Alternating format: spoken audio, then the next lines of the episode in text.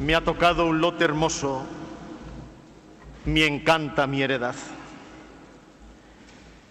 En esta mañana en que he recibido por la imposición de las manos y la plegaria de la ordenación el ministerio episcopal como obispo auxiliar al servicio de la Iglesia en Santiago de Compostela, en comunión fraterna y en colaboración estrecha con su arzobispo don Julián, hago mías las palabras del salmista, porque agradecer es reconocer que todo me ha sido dado. El don de un ministerio que no es tarea ni oficio, sino entrega, ofrenda de la propia vida, servicio sin tacha día y noche, como dice la plegaria de ordenación. A Dios y a esta porción del pueblo de Dios, un bello mosaico construido de muchos rostros y variados caminos, a la que he sido llamado a servir y acompañar. Pido a Dios que pueda hacerlo con el gusto espiritual de estar cerca de la vida de la gente, hasta el punto de descubrir que eso es fuente de un gozo superior. La misión es una pasión por Jesús, pero al mismo tiempo es pasión por su pueblo. En la grandiosidad de esta Catedral de Santiago de Compostela, que fue creciendo con el paso de los siglos y el empeño de la fe, escuchamos no los ecos del pasado, sino voces que hacen vivos los muros y los arcos. Voces de los artesanos que cincelaron y pulieron un inmenso vocabulario pétreo de fe. Voces que expresan la plegaria agradecida del peregrino gozoso en sus pies cansados. Voces del canto que celebra en súplica confiada voces que celebran al Cristo crucificado, resucitado, voces que murmuran admiración por la belleza descubierta, voces que rumorean preocupaciones e inquietudes ante la tumba de Santiago el Cebedeo. Me uno a estas voces para decir con vosotros, los que en esta mañana me habéis podido acompañar presencialmente o lo hacéis a través de los medios de comunicación, una sola palabra Gracias. Gracias a Dios Padre, a Dios Hijo, a Dios Espíritu Santo, misterio de comunión y vida de quien procede todo bien. En estas circunstancias soy muy consciente de mis debilidades y limitaciones, pero son momentos para ejercer la confianza en la misericordia de Dios y descubrir con gozo que Él nos da su gracia cuando nos llama a servir con más entrega al pueblo de Dios. Pido que dócil al Espíritu y en este año de San José sepa hacerlo con corazón de Padre. Gracias a la Iglesia que por medio del Papa Francisco ha confiado en mí para ser obispo auxiliar de la Archidiócesis Metropolitana de Compostela. Señor Nuncio, transmita al Santo Padre mi gratitud y no quiero pasar la ocasión de reconocerle a usted la cordialidad y también la simpatía con la que me comunicó la noticia de mi nombramiento. Gracias, señor arzobispo, mi querido don Julián, que desde el primer momento me acogió con afecto paterno y cercanía de hermano. He sido llamado a acompañar, a auxiliar a esta iglesia que como pastor usted guía y preside desde hace 25 años de su mano y en comunión y colaboración fiel y fraterna, sé que aprenderé a conocer, a escuchar y amar a los pueblos y gentes, a las parroquias y fieles de esta comunidad diocesana, para darles lo mejor. La alegría del Evangelio que llena el corazón y la vida entera de los que se encuentran con Jesús. Como nos recuerda el Papa Francisco, solo con Jesucristo siempre nace y renace la alegría. Gracias de un modo especial a los obispos que han sido pastores en la iglesia de Urense y con los que he ido caminando en mi vida sacerdotal.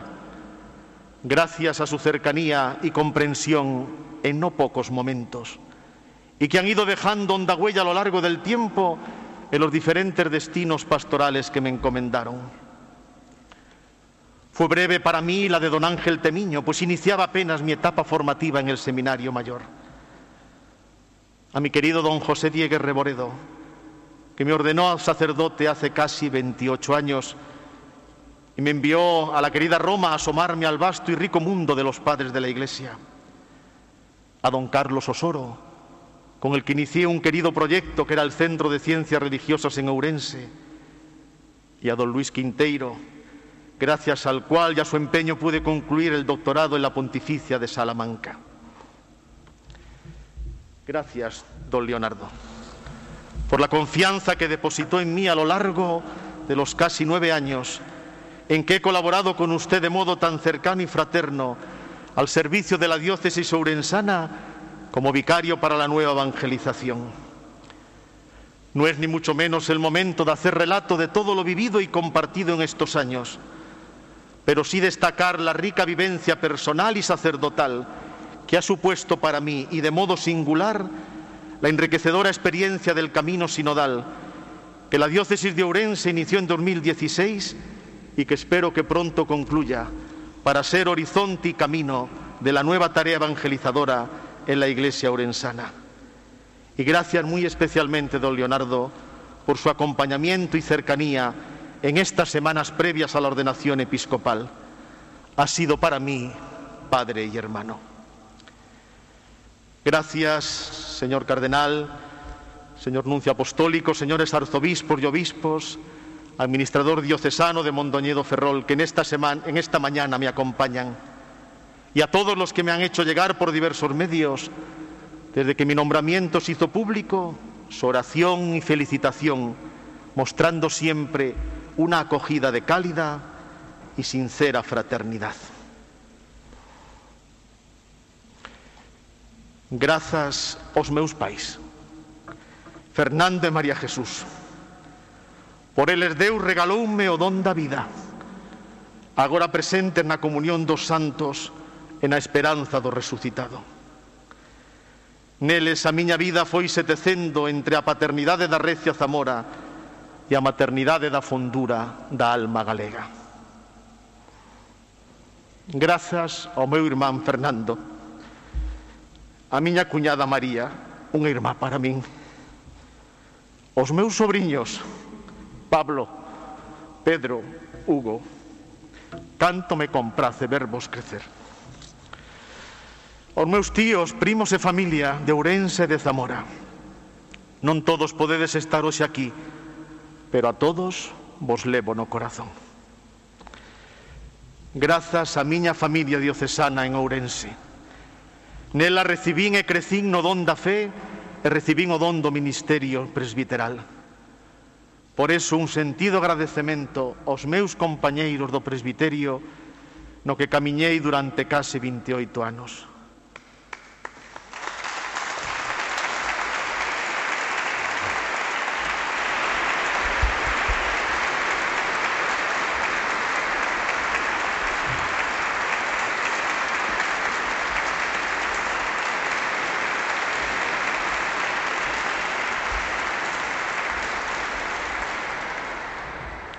Un recordo agradecido aos fiéis das parroquias as que servín como sacerdote durante estes anos, especialmente nestes últimos once na parroquia e o colexio de San Pío X de Mariña Mansa en Ourense. Os seminarios diocesanos, a todos os meus compañeiros do claustro de profesores do Instituto Teolóxico, a todos os seminaristas, os e moitos deles a sodes sacerdotes. Os alumnos e profesores do Centro de Ciencias Religiosas San Martín, Os compañeiros vigairos co que compartín ilusións e proxectos na tarefa de acompañar e axudar ao noso bispo no goberno pastoral. O equipo da Vigairía para a nova evangelización, que luxo, na catequese, na familia, mozos e nenos, ensino e misión, a pastoral de carretera ou de peregrinacións.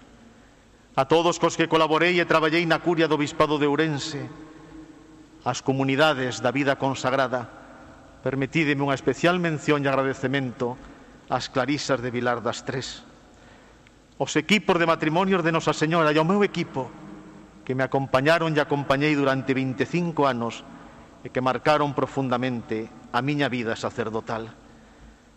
E non quixera esquecer os compañeiros e profesores de Roma, na Gregoriana ou de Salamanca, na Pontificia. Gracias desde aquí a don Ramón Trevijano dos momentos importantes e enriquecedores na miña vida sacerdotal que me abriron aos vastos horizontes da Biblia e dos pais da Igrexa.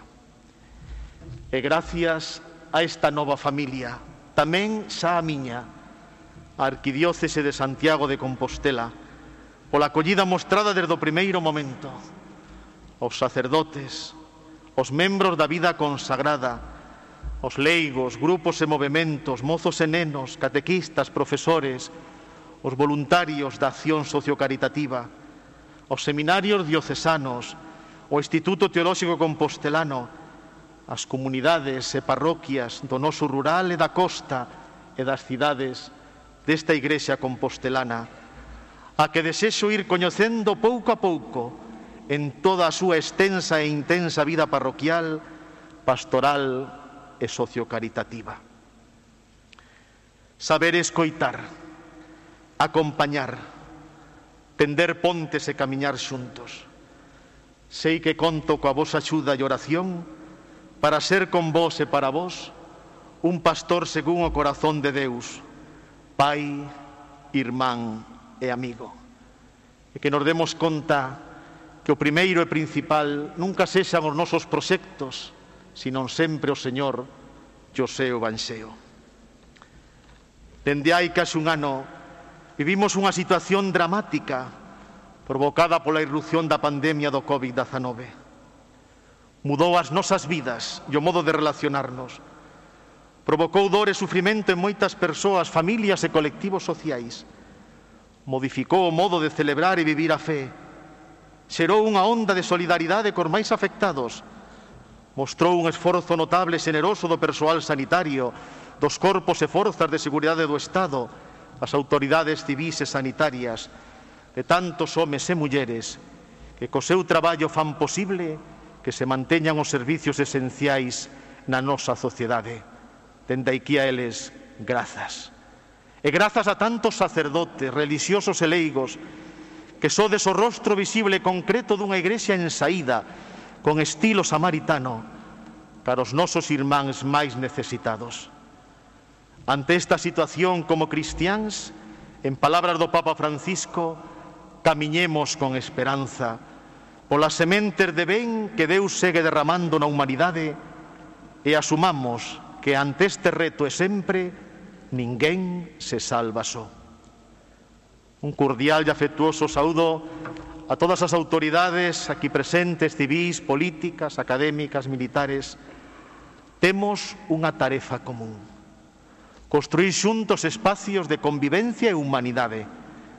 Os homes e mulleres deste tempo, os, especialmente os que máis sofren os golpes desta pandemia, merecen todo o noso esforzo e empeño co desexo de traballar xuntos dende o respeto e o diálogo en favor do ben común. Un agradecemento a todos os que colaboraron con xenerosidade na preparación de da celebración de a miña ordenación episcopal en a miña acollida nesta xa a miña casa para que todo tivese a calidez do fogar. Grazas ao Cabildo Metropolitano, os que participaron na liturxia de ordenación nos diversos ministerios e servicios, os responsables tamén dos medios técnicos audiovisuais que fixeron un gran servicio neste momento. A transmisión desta celebración a 13 Televisión, Radio María, Cope Más e os medios de comunicación aquí presentes. Aberta a Porta Santa do ano xubilar compostelán, encomendo meu ministerio episcopal ao que fun chamado para servirvos o apóstolo Santiago, a quen lle pido que pronto as pisadas dos peregrinos percorran os camiños que conducen ata a tumba apostólica nesta catedral e as pisadas da fe celebrada e vivida afonden no corazón e na vida dos fiéis desta arquidiocese. E a María, a nosa nai, nas súas advocacións do Rosario, do Portal ou da Peregrina e a San Xosé, patrón da Igrexa Universal neste ano a el dedicado. A todos e a cada un de vos. Gracias pola miña pola oración vosa no inicio do meu ministerio episcopal como bispo auxiliar desta arquidiocese de Santiago de Compostela. Que a todos e a cada un, que a todos el aliento del Espíritu nos anime, nos sostenga en esta nueva etapa evangelizadora. Gracias, graciñas a todos.